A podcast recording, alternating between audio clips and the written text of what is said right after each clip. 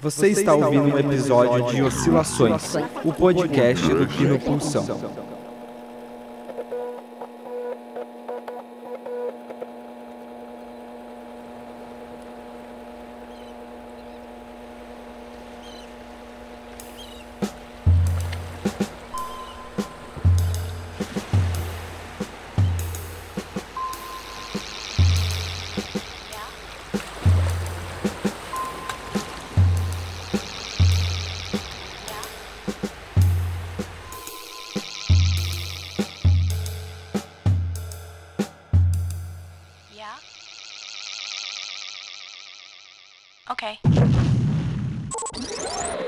Oi, aqui é o Ricardo. Eu sou um dos apresentadores do podcast Oscilações e estou passando aqui para avisar que é extremamente recomendável que você ouça a primeira parte desse episódio antes de ouvirem a entrevista. Além disso, em nome de todos os integrantes do projeto Kino Pulsão, eu gostaria de pedir desculpas pelo áudio desse episódio não ter ficado dos melhores, porque houve uma falha técnica durante a gravação da entrevista, mas essa falha a gente já corrigiu para os próximos episódios. Ainda assim, isso não diminui o conteúdo da conversa que tivemos com o Felipe, então, sem mais delongas, espero que apreciem o bate-papo.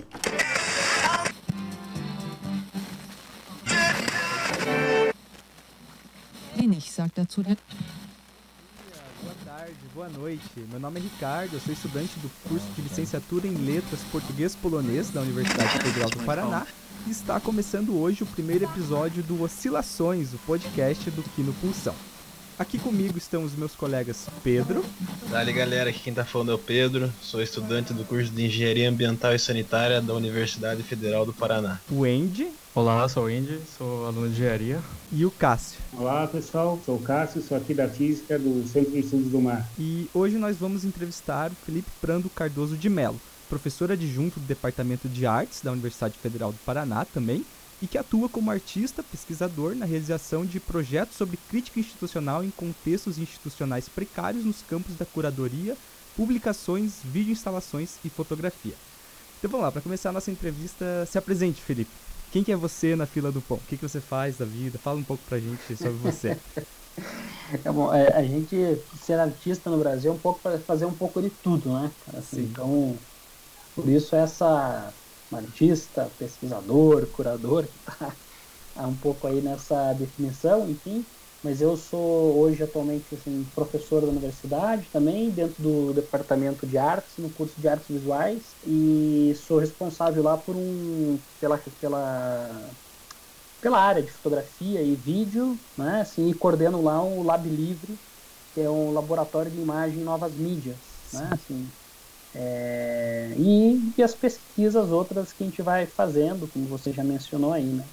Sim. E quando logo que eu entrei na universidade, eu também tentei criar um cineclube.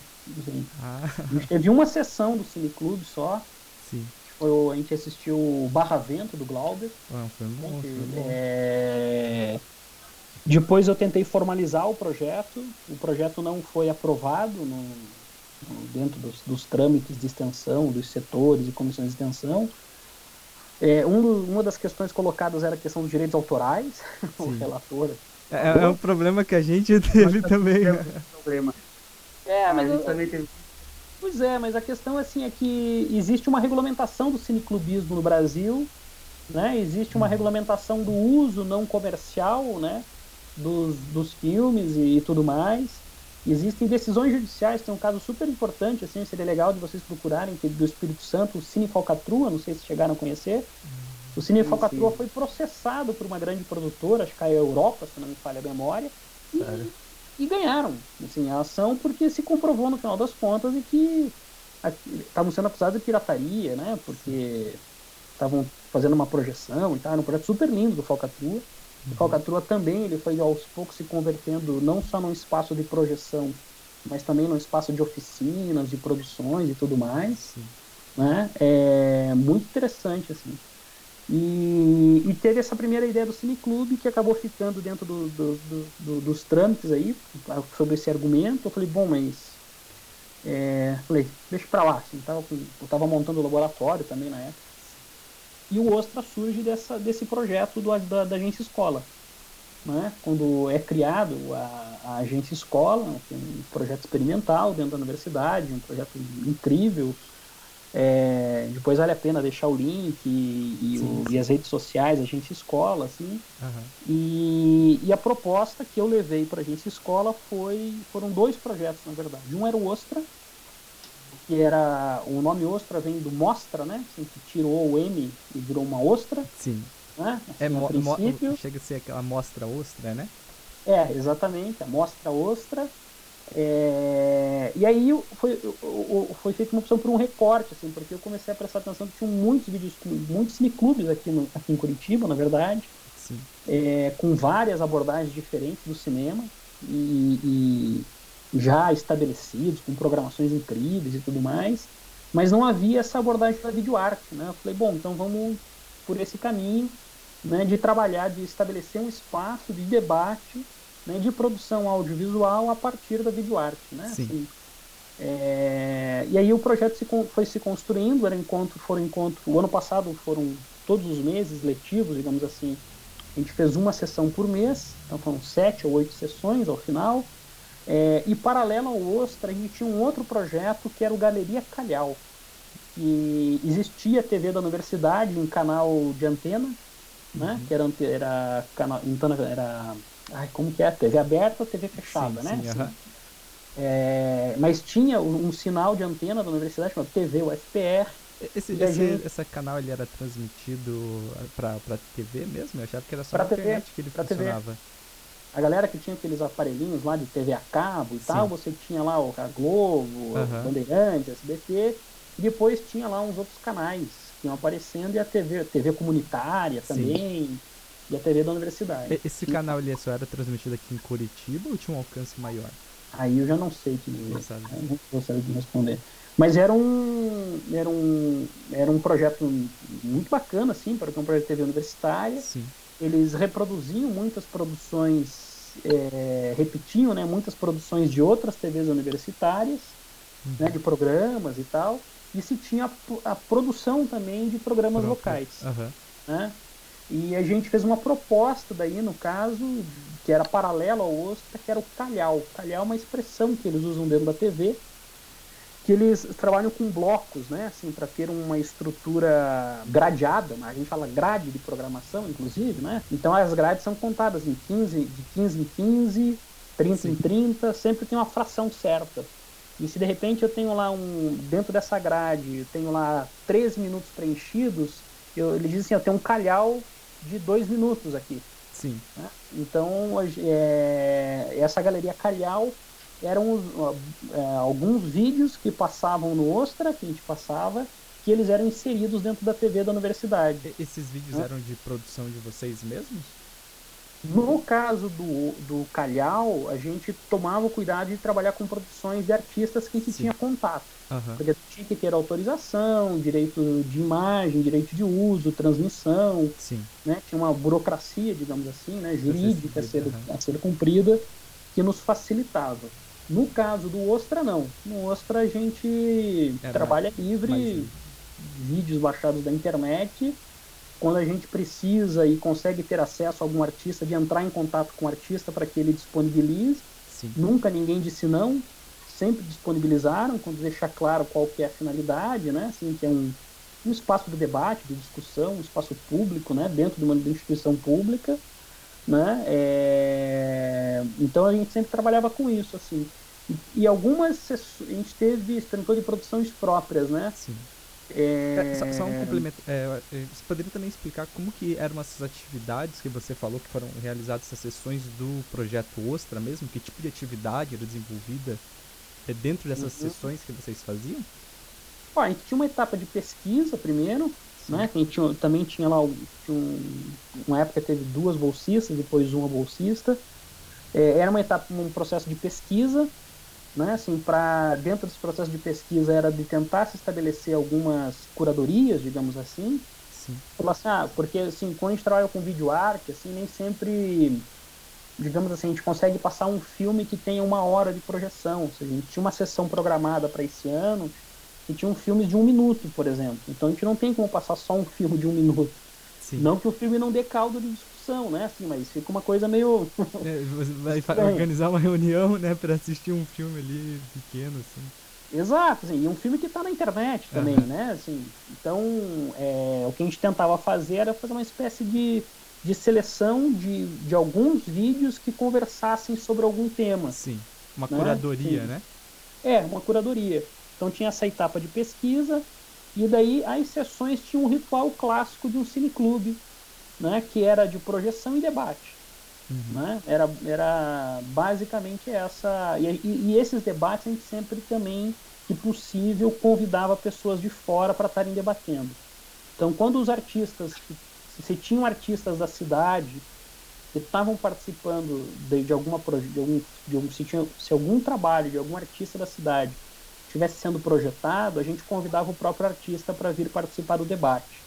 A gente teve isso em várias sessões. Ah, isso é interessante. Legal. É, e quando não era um. Teve, teve uma, uma sessão que foi super bacana, assim, que a gente passou um trabalho de um artista espanhol chamado Imaginação Radical sobre os movimentos anti-globalização é, do início dos anos 2000 na Europa. A gente convidou para o debate o pessoal do CWB Resiste, aqui de Curitiba, que é um grupo de ativistas que organizavam na época as passeatas fora Temer, né, foi, é, contra o golpe.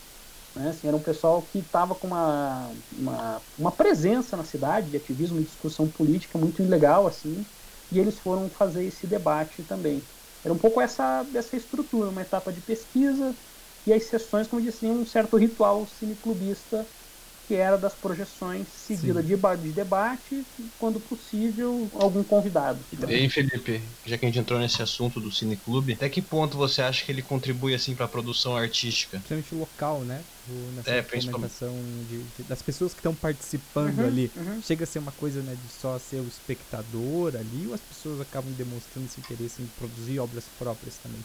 eu acho que isso é do tempo, vou falar para vocês assim, há que se, há que se dar tempo para se construir um caldo, para se construir uma cultura de debate, para disso surgirem produções. Sim. Né? Assim, porque o Ostra, isso era uma das coisas que a gente conversava muito, assim, teve um público que seguiu, era sempre um público muito baixo, tá? Assim, era assim, sessões que tinham né? muitas, gente- muitas pessoas, eram 15. Sim. 20 no máximo, assim, né? Contando aquele que saiu no meio, chegou atrasado e tal, davam umas 20 pessoas. É, é, Teve uma época que teve um público que se repetia, um pedaço disso que se repetia, mas depois alternava muito, assim. É, então, não- do- da experiência do Oscar eu não sei exatamente o que dizer. Mas nas experiências dos cineclubes isso é claríssimo, né? Assim, tem um depoimento que é super bonito do Leon Hirschman, que é um cineasta brasileiro e tal, participou do, dos CPCs da Uni e tudo mais, e é da turma do, da geração do cinema novo no Brasil. Sim. O Hirschman fala que a escola dele, não existia faculdade de cinema, né? Assim, Sim. é, a faculdade filmes, né? dele foi a Cinemateca do MAN. Sim. Né? Ele falou, ó, eu ia na Cinemateca do MAN e lá eu me tornei cineasta. Lá eu vi que era isso que eu queria fazer na minha vida. E de lá ele foi procurar. Ele conta que foi, foi acho que foi, foi ele que falou, que foi. Entrou em contato com o Nelson Pereira dos Santos e falou, ó, eu quero sentar aqui e ver você, como que vocês trabalham. E, e- mas há uma tradição, sem sombra de dúvidas. Essa era a faculdade deles na época. Essa era a faculdade deles, era a prática, né? Sim, Sim. era a prática.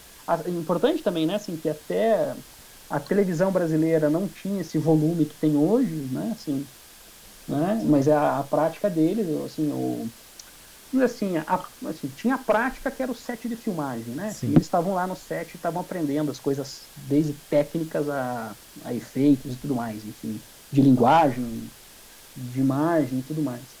Né? Mas o debate sobre cinema era o cineclube, né? Isso era o que nos anos 60 ainda? Falando do ritmo, a gente está falando dos anos 60, e 70, dos anos 60. Ah, Final dos 50, entrada dos 60. Sim, sim. Toda vez que a gente faz um debate assim, que é uma grande panela, um grande, um grande caldeirão, quando a gente foi começar a fazer algumas obras, surgiam algumas ideias, né? E o pessoal, ah, isso é cinema experimental, não, isso é videoarte. Aí eu pergunto para você, assim, o que seria essa videoarte? Assim, o que você pode dizer para nós o que seria a videoarte?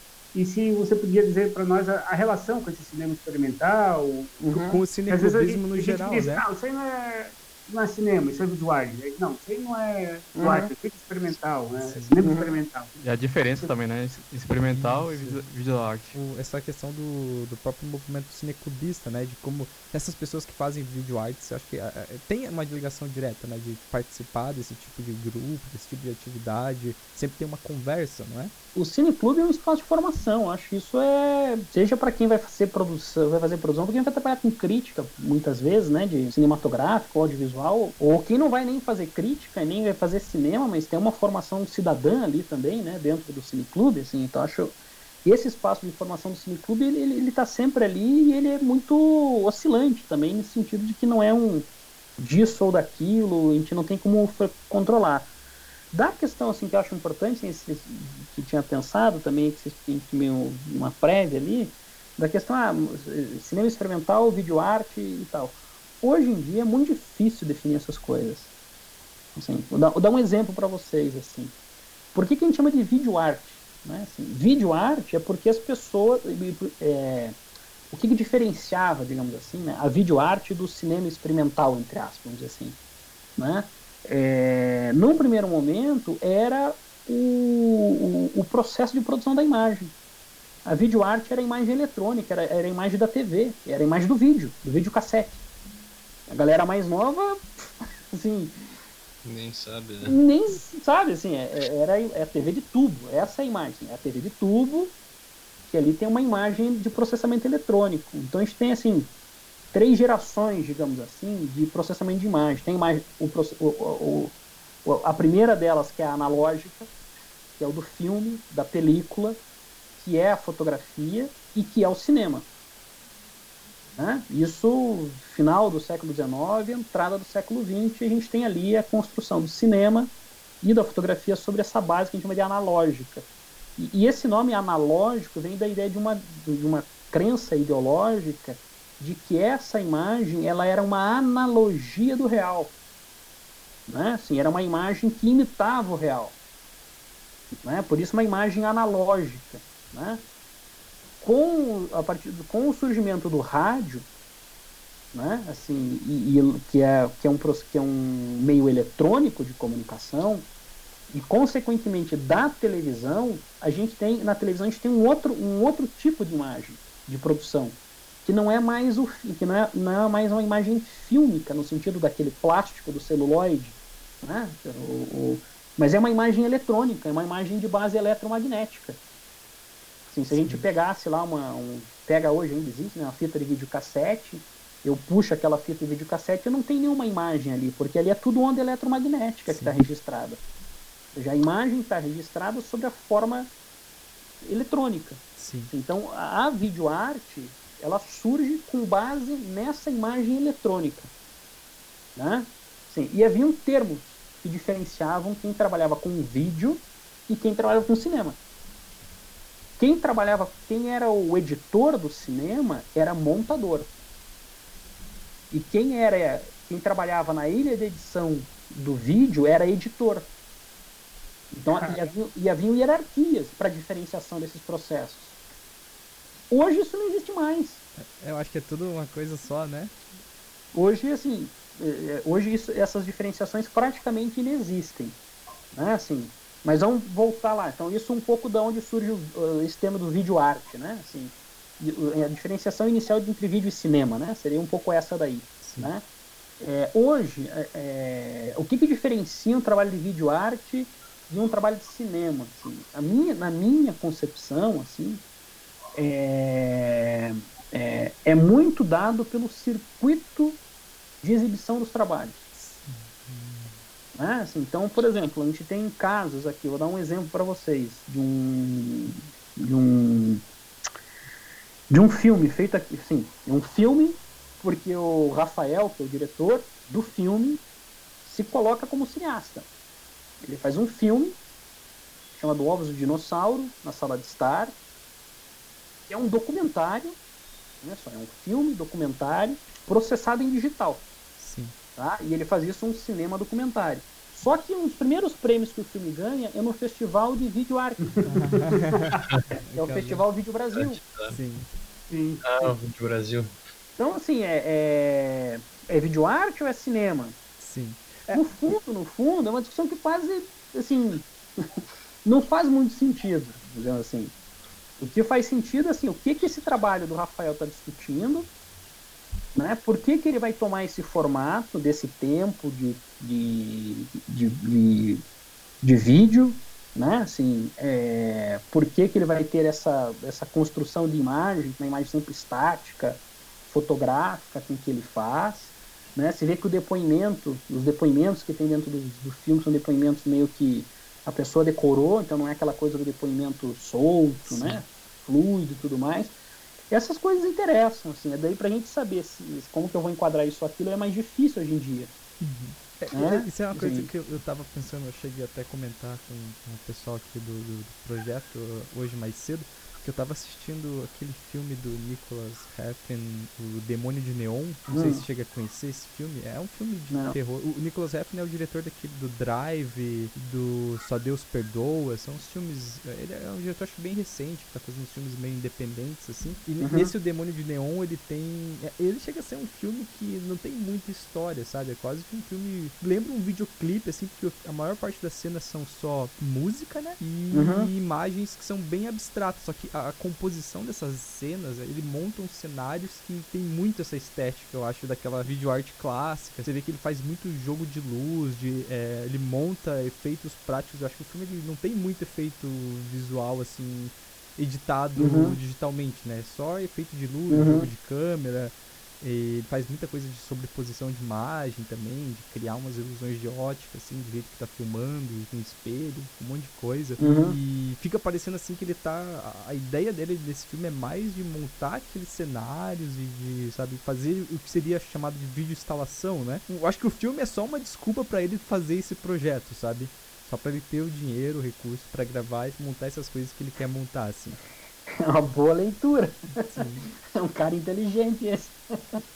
O, o Ricardo tocou num ponto difícil separar, né? Depende do circuito onde está. Me parece lá no início da, da videoart, naquelas imagens eletrônicas ali com Namjoon Pike, a videoart ela teria mais uma imagem, o trabalho, a obra da videoart estaria mais ligado a uma imagem abstrata e a do cinema a uma imagem narrativa, seja ela linear, não linear. Poderia, Uhum. Poderíamos dizer isso? Uma primeira, assim, tentar responder por partes, assim, é- essa etapa das, da, que você chama, assim, você falou dessas abstrações do pai, que, e, e tem o famoso clássico do Iman, né, assim, tem o Van Vostel, que é outro clássico do início da videoarte, que é um primeiro vídeo que ele faz, que são imagens de, uma- de um canal de TV todo, também todo, deforma, todo deformado e tal, me parece que mais do que abstração, naquele momento o que eles buscavam era a deformidade da imagem. Sim. assim, de, de- de é trabalhar.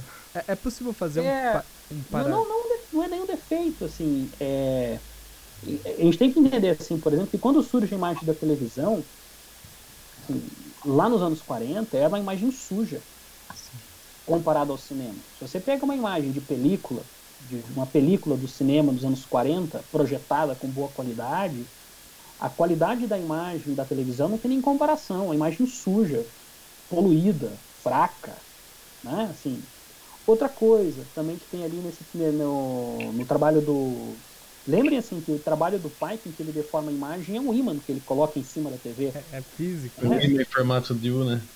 Exatamente, assim, então é, é, o que ele está se perguntando ali, assim, qual que é a base dessa imagem?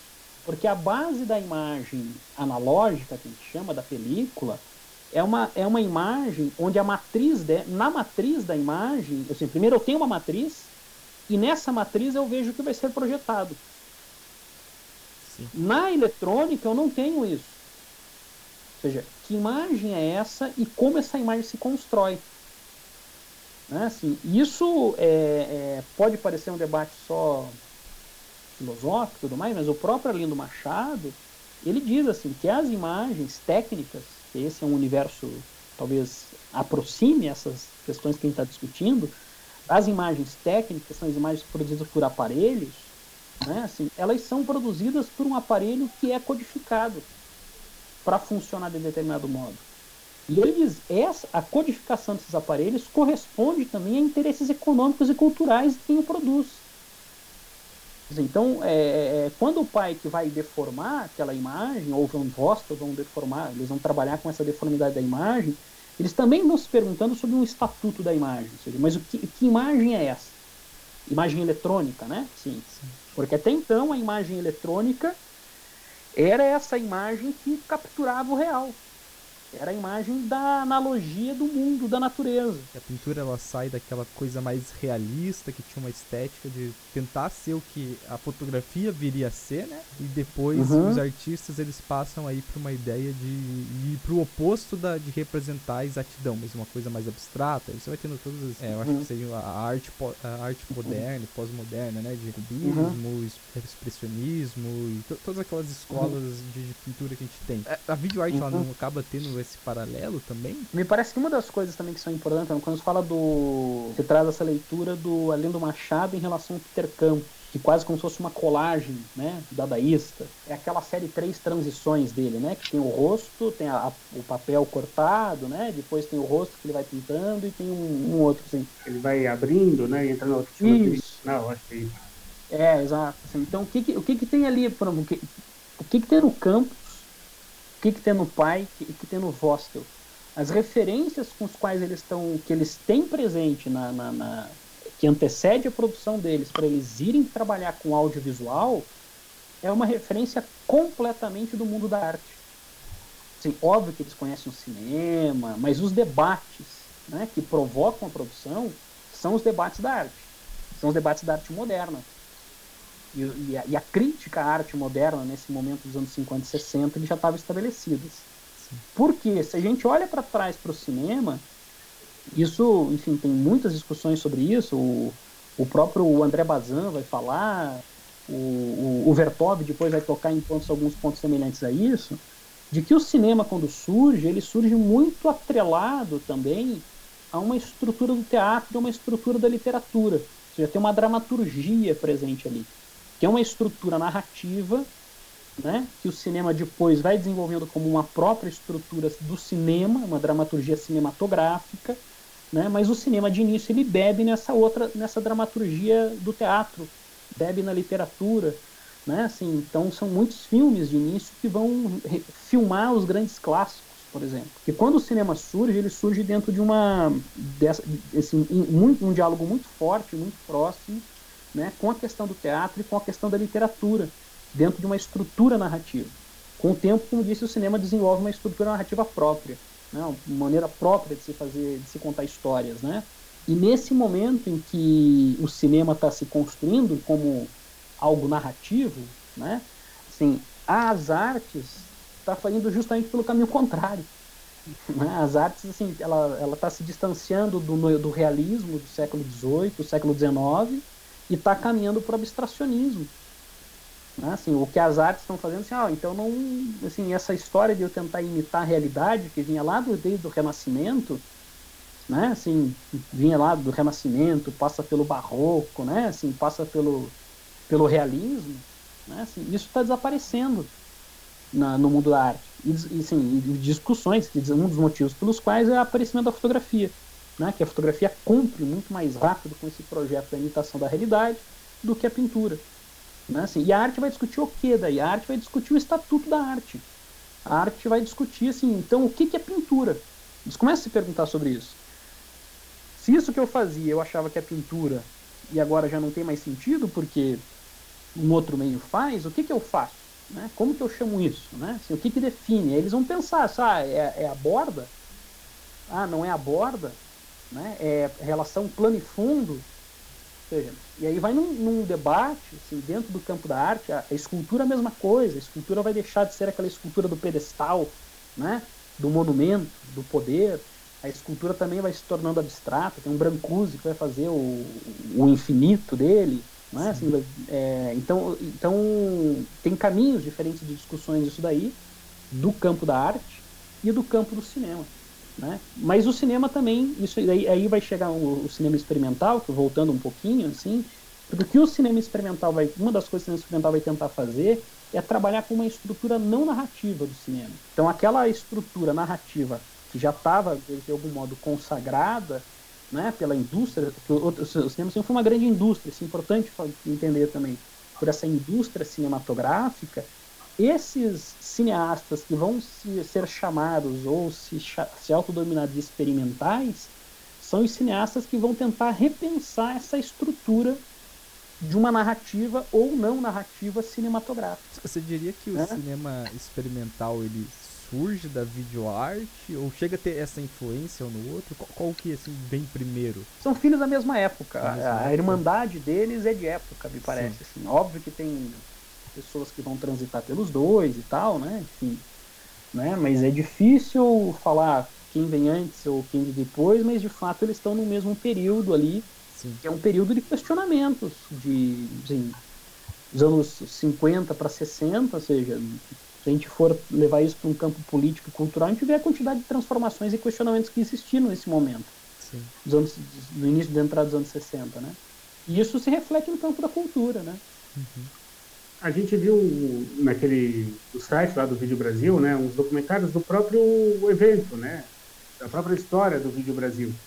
E vimos alguns filmes, tem, tem muita, uma geração, inclusive, de cineastas formados por esse Vídeo Exatamente. Brasil, né, o Fernando Meirelles, né, enfim. Marcelo Taz também era da mesma equipe deles, né? É, do olhar eletrônico, é. Se você pudesse contar pra gente, assim, do ponto de vista nacional ou mundial, Uhum. um pouco dessa história da videoarte no Brasil, ou, coisas que você acha interessante desses, Uhum. desses últimos anos, eu acho que seria muito bom, assim, pro nosso público, a gente entender, né? A gente sempre discute Uhum. cinema, mas é importante Uhum. também ter as vanguardas da videoarte, enfim, da, da própria arte, né? Porque elas sempre ligadas. Então, falo do, do Meirelles, por exemplo, e do Marcelo Taz, né? Que hoje são mais conhecidos. O Meirelles e o Taz fizeram parte do grupo, chamado do Grupo Olhar Eletrônico, né? Que é o que a gente chama, que o, o próprio Arlindo Machado chama de uma segunda geração da videoarte no Brasil. Né, Eram dois grupos fortes em São Paulo. Um era o Olhar Eletrônico, com o Meirelles e com o Taz.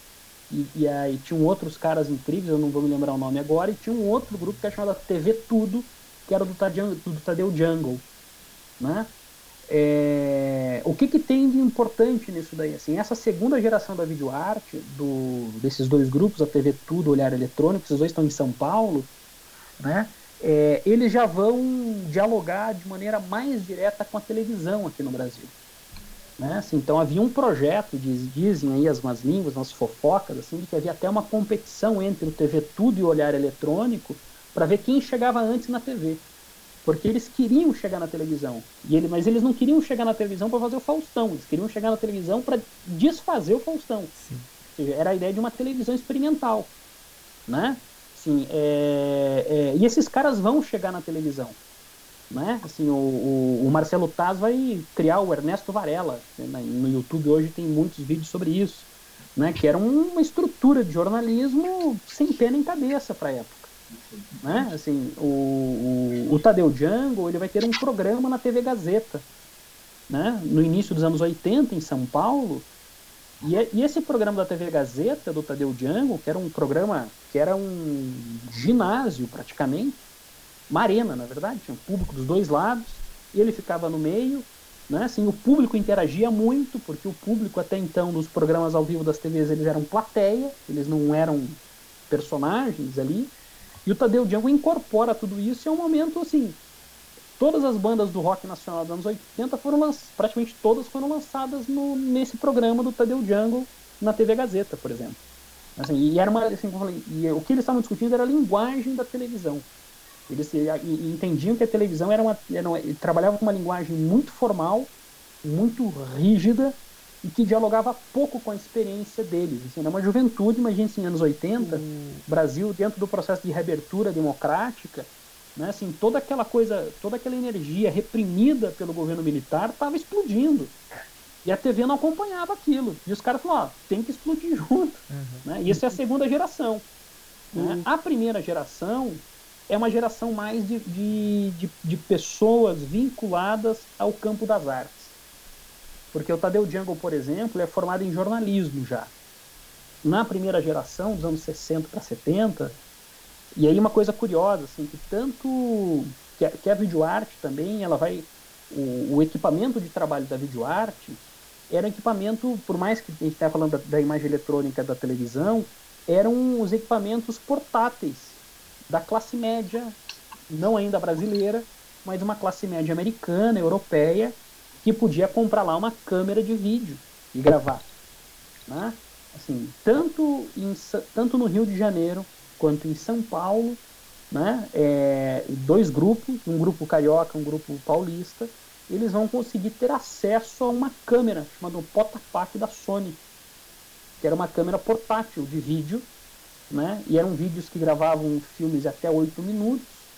Essa primeira geração não tinha equipamento de, de edição do filme, então eles, eles filmavam e aquilo que eles filmavam era o que eles tinham que usar, porque eles não tinham uma ilha de edição para colocar lá, recortar, montar e tudo mais. Né? A abertura era um papel que eles seguravam, na, filmavam o papel, tinha que ser exatamente na sequência o trabalho. Sei lá, o nome desse trabalho aqui é aqui no pulsão. Então tem o primeiro filme aqui, o, o papel chama escrito aqui no pulsão, daí eu filmo o nome do apresentador, filmo, filmo, filmo, e aí eu vou filmar sempre na sequência que estava colocado ali. E eram trabalhos, e por não ter essa questão da edição, eram muitas vezes de registros de performance. Aí, tanto, tanto em São Paulo quanto no Rio de Janeiro, a maior parte dos artistas que foram se utilizar dessas câmeras de vídeo eram artistas de performance. Né? Assim, então, e, e, e, artistas do meio da, da, arte contemporânea. Assim, eram artistas no Rio de Janeiro muito próximos do Museu de Arte Moderna do Rio de Janeiro e em São Paulo é, é, do Museu de Arte Contemporânea da USP através do Walter Zanini. Né? Assim, e eram câmeras que eles compartilhavam. Era uma câmera que tinha no Rio, uma câmera que tinha em São Paulo, e eles compartilhavam esse equipamento, esse equipamento entre eles. Isso foi a primeira geração, portanto. A gente está falando aí de 60, final de 60 para 70 já. Sim. Tá? Eles tinham que viajar para trazer os equipamentos, né? Para comprar fora é, e trazer.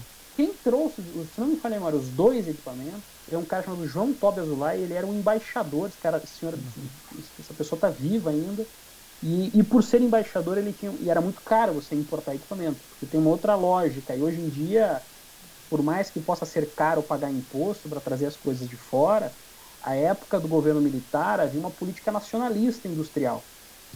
Sim, então você trazer de fora era muito mais caro e quase impossível o processo de importação. E esse João Tobi Azulay, ele trazia na mala dele. Ele trazia como dele e entregou no MAC USP e entregou nos artistas do Rio de Janeiro. Quase que um contrabando é? de equipamento, assim. É, sim, ele comprava para ele, né? Assim, ele não estava revendendo, digamos uhum. assim. E a terceira geração de, de vídeo arte que a gente vai ter, se alguns nomes são importantes. Vamos por lá assim, a, no, em São Paulo tem a Regina Silveira, o Gabriel Borba, né? São dois, duas pessoas muito importantes no contexto de São Paulo. É, e no contexto do Rio de Janeiro tem a Sônia Andrade e a Letícia Parente. Né? São, são, pessoas assim, de referência assim, dessa primeira geração. As pessoas falou agora se era a terceira ou a primeira? Primeira, a primeira, primeira geração. Ainda. A Letícia, a Sônia, a Regina Silveira e o Gabriel Borba. Sim. Né? Assim, eram, eram artistas da primeira geração. Né? Mas, cara, assim, tanto Rio de Janeiro quanto São Paulo tinham grupos ali que, que orbitavam ali, que eram grupos de até uma, mais ou menos umas 10 pessoas que estavam ali produzindo. Né? Mas acho que se vocês, vocês encontrando o nome desses que eu falei, vocês vão automaticamente encontrar mundo, o resto da patota é. ali. Uhum. Né? Porque não era Letícia muita gente. é a autora da marca registrada, né? Isso, exatamente. Então, os trabalhos da primeira geração são muito semelhantes a uma marca registrada.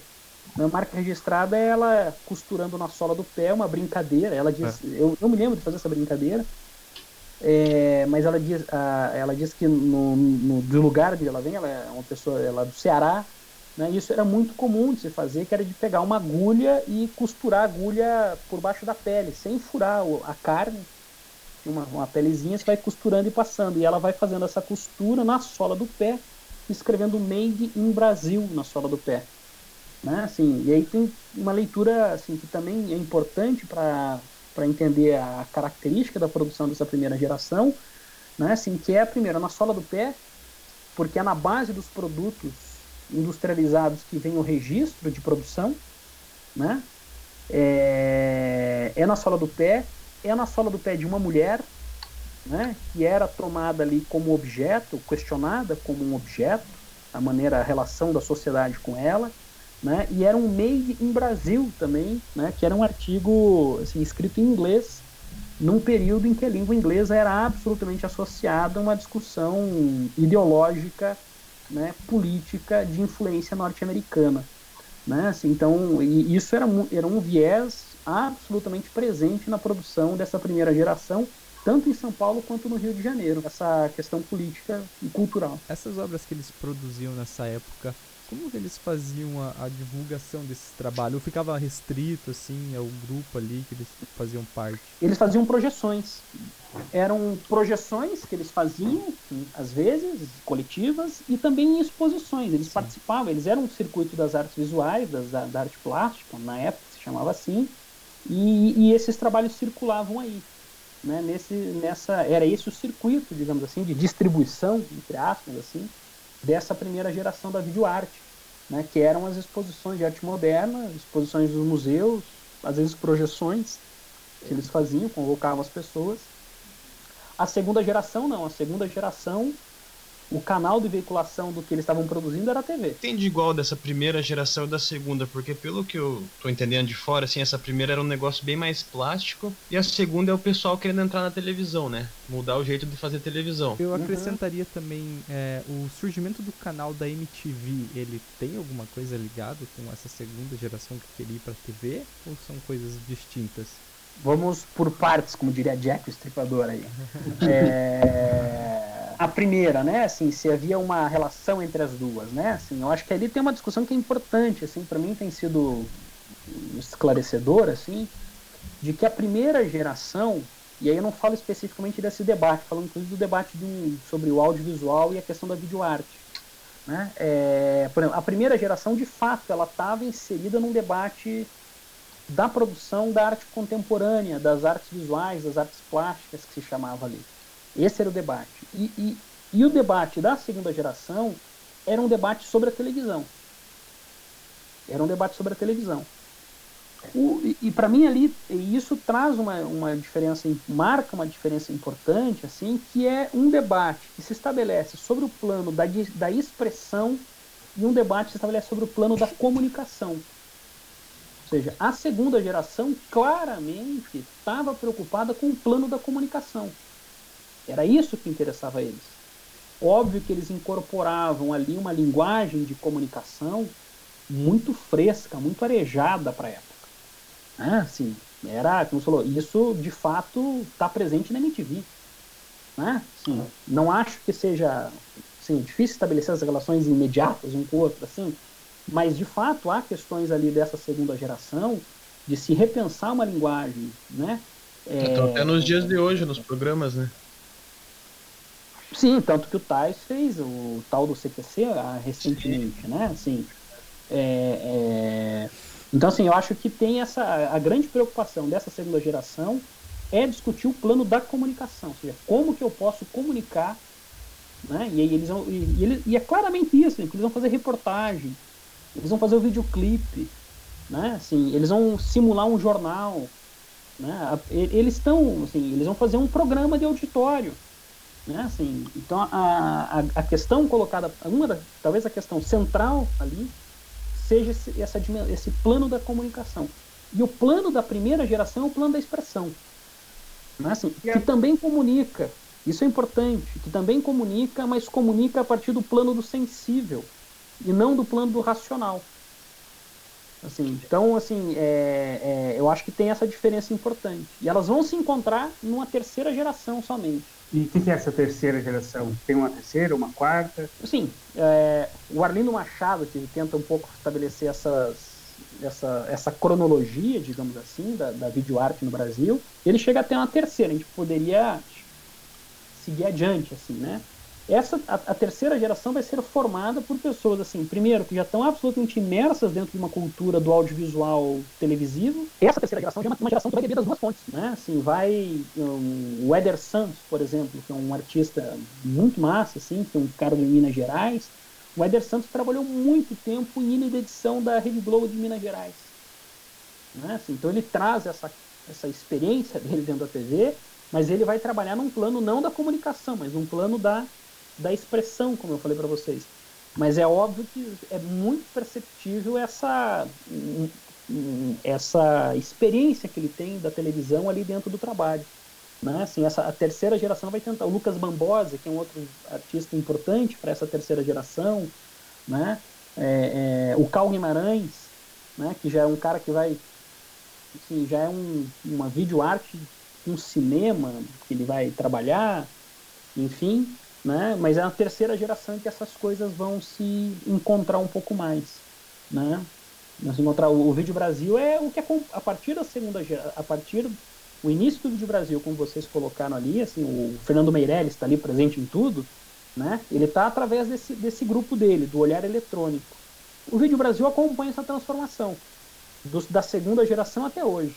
Né? Isso está gravado, digamos assim, ali tá, tá ali nas memórias, digamos assim, do Vídeo Brasil. Felipe, pensando aqui pro nosso público em geral, assim, né? Se nós fôssemos agora no Cineclube, dizer assim, gente, hoje nós vamos fazer um exercício de vídeo arte. O que, que você acha, na sua opinião, que seriam os requisitos, ou o que, que deveria ter no projeto, ou na apresentação, ou na própria obra, para aquilo se tornar uma vídeo arte? Os pontos essenciais, né? A dificuldade é, justa, é a mesma para responder do que a, da, da outra questão que vocês colocaram, do que diferenciava o vídeo do cinema. Né? Assim, é, é, é, é, vamos supor lá, se a gente entra numa, no próprio Vídeo Brasil, né? Se você entra no Vídeo Brasil, tem alguns trabalhos que você vai, que a gente vai associar de imediato, isso é vídeo arte. Por, assim, por algumas características históricas, assim, com essa deformidade da imagem, né, uma coisa, é, como vocês falaram, assim, mais abstrata, digamos assim, o não narrativo, né, que seria isso, né, a grande preocupação disso daí. É, mas do lado tem um, um cinema passando. né? Assim, então tem um, um, artista que eu vi no Vídeo Brasil que, que é incrível, assim, chamado Isaac Julian, é, que é um britânico filho de, de uma família vinda da, do Caribe, né? O Isaac Júnior ele fala assim, ó, ele fala assim, eu sou cineasta, porque eu conto histórias com o meu trabalho. Só que a experiência do filme dele, assim, era, era uma coisa surreal. Um dos trabalhos dele, assim, era surreal. Você entrava num galpão, em vez de você assistir uma tela de cinema, eram nove telas de cinema espalhadas pela sala, assim, com nove canais de áudio Assim, era uma experiência imersiva quase que absoluta ali que, que acontecia. Né, assim, é... E ele se define como um cineasta. Ele falou, eu faço cinema. né, assim, então, assim, o que, que seria? Assim, eu acho que é grande. Acho que o grande valor, assim, tanto num, seja num, num trabalho de vídeo arte ou não, mas um trabalho seja com audiovisual, é, é ter claro sobre o que quer falar assim, ter claro sobre o que quer falar. Se você vai desenvolver é, isso que você quer falar sobre uma dimensão mais comunicativa ou mais expressiva, digamos assim, né, eu acho que isso é um, algo que vai começar a estabelecer essa separação das coisas. Né, assim, de, de, de, de um trabalho ir mais para um campo das artes, digamos assim, de de ter uma circulação, uma permeabilidade maior num, debate das artes ou de um debate maior no campo do cinema, do jornalismo, enfim, né? Assim, seriam outros campos, né? Assim, mas eu acho, pra, eu acho assim, para mim, eu acho que é isso, assim, sabe, Cássio, assim, é, é saber do que quer falar. Eu fiz essa pergunta porque hoje a gente tem coisa do Glober Rocha, uma, câmera, uma ideia na cabeça, uma câmera na mão, uhum. vamos lá, né? E hoje todo mundo tem uma câmera, né? Com o celular, é uhum. é muito melhor, às vezes, que as câmeras de 1950. Sem dúvida.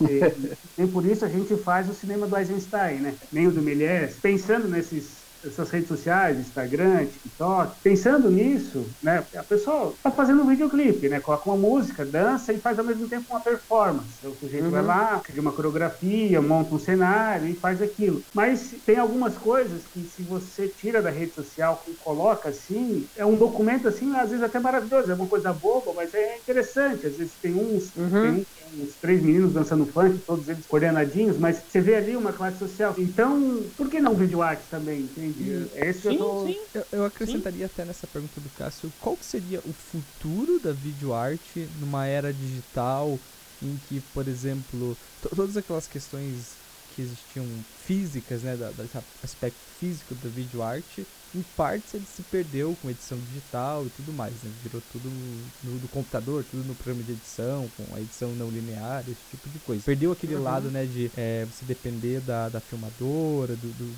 da E câmera a que tá usando. acessibilidade também, né? Isso, ficou mais Muito- acessível também. Só, só que, só que por outro Você lado. edita no celular hoje, né? Sim. Só que por outro lado não existe um, um mundo de possibilidades, por exemplo, pensando em realidade aumentada, pensando em mundos virtuais em 3D. Não é possível levar a videoarte pra dentro disso também, sabe? Pensando assim, futuro, né, de- desse, desse tipo de, Uhum. de meio de expressão ali. Eu acho que não só é possível, como já acontece.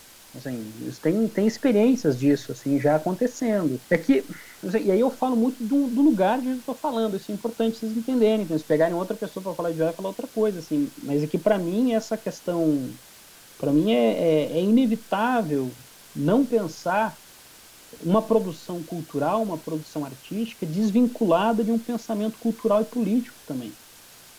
Porque mesmo quando não acredito que seja político, no fundo é político. Né? Assim, o, o uso que se faz do TikTok é político. Tá aí o debate hoje dos Estados Unidos, do Zuckerberg com o TikTok. Assim, e, e participar do TikTok ou participar do Facebook é também participar desse debate. Né? Assim, está discutindo geopolítica internacional, a gente está discutindo segurança de dados, a gente está discutindo democracia do algoritmo. Está tudo aí colocado. A gente, eu acho que a, a questão assim de também é, é, eu acho que isso seja uma coisa importante dos artistas, assim, é ter consciência do meio com qual trabalha, né? Assim, ter consciência. Então, quando o pai vai lá e deforma o vídeo, ele quer entender como aquilo funciona. Ele não quer só usar. O Orlindo Machado vai trazer essa definição, né? Que é da desprogramação. O Orlindo Machado dizer assim, o papel do artista é desprogramar esses aparelhos. Eu acho que essa consciência do que faz, ela é fundamental. Então, você falou do- dos meninos dançando lá, né? Aqueles três meninos e tal. Você fala, até imagino qual vídeo seja. Mas, mas, tem- mas o Carl Guimarães, por exemplo, que é um artista brasileiro e tal, ele tem um filme que é lindo. É, é- é- ele filma de uma janela, e ele fala que estava esperando alguma coisa e tal, começou a chover, e ele filma de uma janela duas crianças brincando. Sabe assim, tum, com a câmera parada ali, uma câmera pequenininha, filma as duas crianças brincando, ele altera um pouquinho a velocidade do filme para você ter mais atenção. E aí é importante, eu não altero para necessariamente transformar aquilo. Tem um sentido do porquê ele alterar aquela velocidade, de baixar a velocidade, assim, me permite perceber nuances da relação e dos corpos que se movimentam e se relacionam. Se passa muito rápido, eu não percebo uma insinuação e um jogo de sedução entre eles ali. Assim, é a consciência. Estou falando assim de- de- do que tá do, do, do que tá fazendo e do meio com qual está trabalhando. Eu acho isso imprescindível. Por que, que eu tô falando isso? Assim, porque a mesma coisa eu falo assim, quando dou aula de fotografia, né? Assim, hoje em dia todo mundo fotografa, mas nem todo mundo é fotógrafo. Qual que é a diferença daquele que fotografa para aquele que é fotógrafo? O fotógrafo tem que pensar sobre o que está fazendo. Tem que, assim, é uma definição de poética clássica dos gregos, inclusive, assim, que é produzir linguagem ao mesmo tempo em que você se questiona sobre essa linguagem que está produzindo. Né? Acho que aí está o caminho da videoarte diria assim, que diferenciaria, e o cinema também pode fazer isso, né? Assim, o Godard faz, né? Que é o clássico, que fala assim, todo mundo vai um pouco reconhecer o nome, mas o Glauber fazia isso, né? Assim, ele, o, Nelson Pereira dos Santos no Brasil também, eles produziam, eles produziam uma linguagem que era a linguagem cinematográfica, mas ao mesmo tempo que eles produziam a linguagem, eles também problematizavam essa linguagem. Mesma coisa assim, todo mundo fala, mas nem todo mundo é contador de história. O trabalho do contador de história é o contar história pensando e problematizando essa linguagem da contação de história. O poeta, o fotógrafo, o cineasta e assim por diante. A videoarte viria nesse mesmo sentido, assim, de ter consciência do que está fazendo e essa consciência no sentido de saber que está produzindo linguagem e ao mesmo tempo que produz linguagem pensa sobre o que está produzindo, né? Assim, eu acho que essa é a questão talvez fundamental, né? Como vai produzir? Ah, aí, assim, como a gente falou assim, o celular hoje edita. É aquele teu trabalho lá, Paisagem Fronteira, ele tem uma ligação com a videoarte? Porque é isso que você me falou agora, pelo que eu vi do seu trabalho, eu entendi isso, né? Que é, você fez a análise do local do trabalho e, vamos dizer assim, deu a tua opinião sobre, né? Não foi apenas só uma filmagem, só fotos. Será que Uhum. ela seria considerada uma videoarte? Não, assim, porque é, o que eu- Paisagem Fronteira, por acaso, é um projeto que tem. Eu trabalho com fotografia, com produção de texto, produção de cartaz, com intervenção urbana e com vídeo, inclusive. Né? Assim, então, é, é- É muito é- amplo o trabalho. ele é bastante amplo, assim. Ali, pra mim, assim, o que, o que me... Hoje, hoje eu, eu sei que tudo que eu, tava, que eu fiz de trabalho de arte, no fundo, é um... Pra mim, é, é, é pensar sobre a prática documentária. No fundo, pra mim, é isso, hoje em dia. Assim, é, o, é, o, é o meu ponto de partida, a fotografia documental, né, assim, e acho que eu continuo, mesmo quando eu não acho que não, que eu tento fugir, eu continuo ali, de algum modo, produzindo e pensando sobre o que é uma produção, uma prática documentária, né? Assim, então o Shui, assim, o Shui eu tento falar de uma experiência na fronteira, da minha experiência, da experiência da relação que eu tenho com as pessoas que eu encontro e da experiência de algumas pessoas. E, e, e vou trabalhando com essas diversas, com esses diversos, diversas ferramentas, digamos assim, né? Assim, é, é que isso que eu falei assim do- da, da questão da linguagem, de pensar sobre a linguagem, ela cabe na videoarte, mas cabe em outras, é, em, ou- em outras áreas. Assim, é a definição de poética, né? Assim, é um Sim. trabalho de poética visual, né? Assim, de, de, de pensar a visualidade ao mesmo tempo que se problematiza sobre a visualidade, a produção da linguagem visual. É, poderia, assim, também tem um vídeo lá que eu tento chamar de vídeo arte também.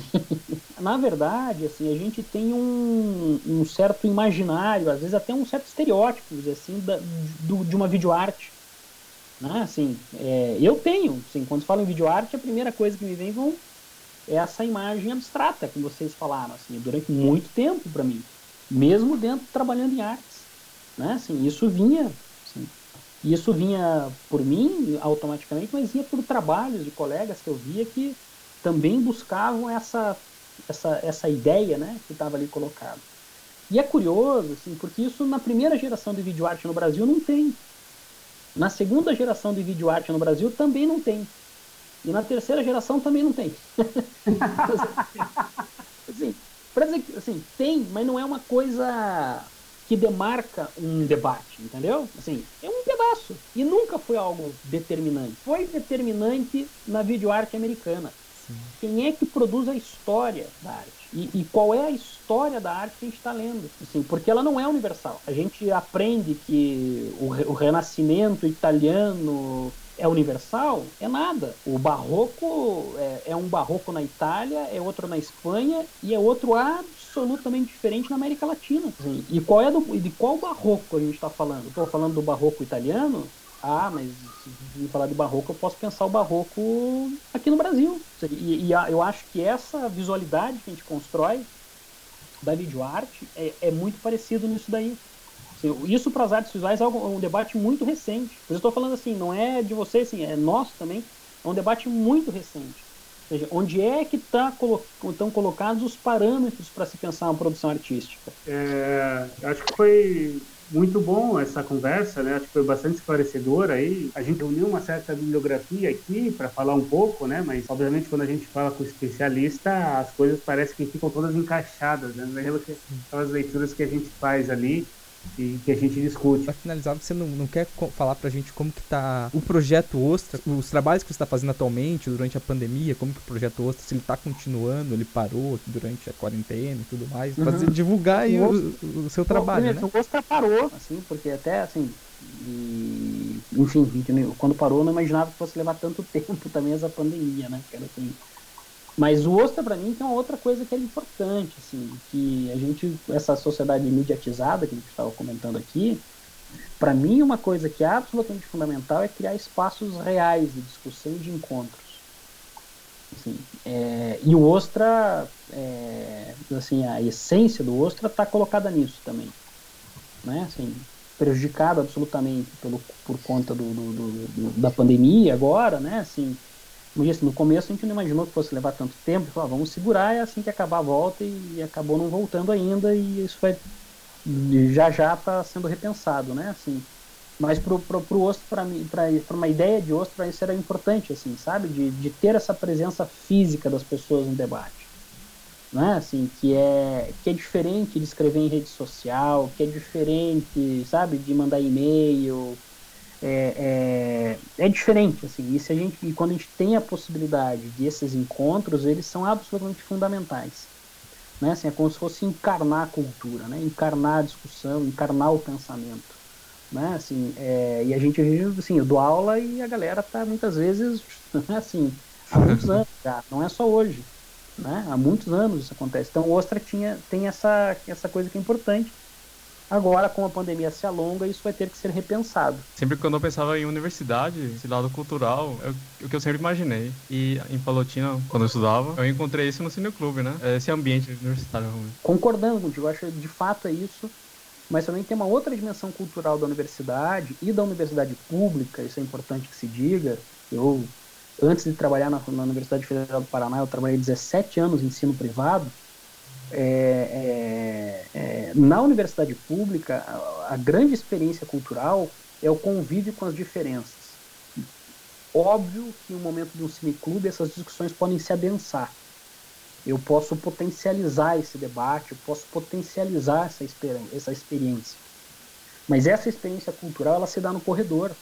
Essa experiência cultural se dá numa sala de aula no RU? É, é, no RU, no boteco depois da aula, na cantina. Né? Assim, eu, eu, eu, essa é a grande riqueza da universidade pública também. Né? Assim, de ter um, de estar numa cantina e ter gente de todas as classes sociais, de todos os gêneros, sabe? De todos os lugares do Brasil. E, e, e as pessoas estão respeitadas do mesmo modo. Elas não estão ali porque podem pagar. Elas não estão ali porque tem quinhentão por mês para botar na, na conta da universidade. Elas estão ali porque são cidadãs e têm aquele direito de estar ali e estão ali porque estão exercendo o direito de estar ali. Né? Assim, é, eu acho isso é fundamental. Isso é o nosso risco hoje, né, que está sendo perdido. Discutia lá em Palotina, né, que trouxe esse debate da universidade pública, que é o fato da nossa arquitetura, né? A arquitetura da universidade privada e um pouco agora também da, da universidade pública é a arquitetura da sala de aula e do corredor, né? Corredor, sala de aula, sala de aula, corredor. E não tem, é claro, o corredor é importante, mas esse corredor em geral é tão estreito que você fica ali entra, só entrando e saindo, né? É diferente de ir lá no, na faculdade de arquitetura da USP tem tem toda uma arquitetura pensada para você se encontrar Sim. e tal. E que a gente tem que pensar também na universidade, né? Talvez o aí um dia a gente possa fazer né? esse debate aqui. Então, eu acho, eu concordo, sim, plenamente. Assim, eu, acho que essa é a riqueza da universidade pública, pública e gratuita, né, que a gente tem. E, e os cineclubes, eles são fundamentais no sentido que eu falei, assim, de adensar e potencializar essa experiência, de formalizar essa experiência. Porque se, se a gente não tem esse espaço, essa instância do cineclube, essa experiência ela se dispersa. Né? Então a gente tem tudo isso vivido e esse momento do Cineclube é um momento da gente adensar e elaborar essa experiência. O que, que a gente faz com isso que a gente está vivendo, né? Assim, eu acho isso, nesse sentido, que também o Cineclube ele tem o papel dele. Que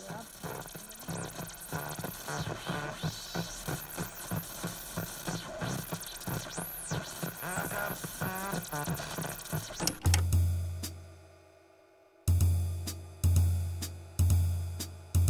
Oi, aqui é a Andressa e estou passando apenas para lembrar vocês de se cadastrarem no feed do Oscilações no seu agregador favorito de podcast e também nos seguir no Facebook e no nosso canal do YouTube, os dois com o nome que Impulsão. Assim você vai poder continuar antenado com as demais atividades do projeto e não vai perder o próximo episódio do podcast.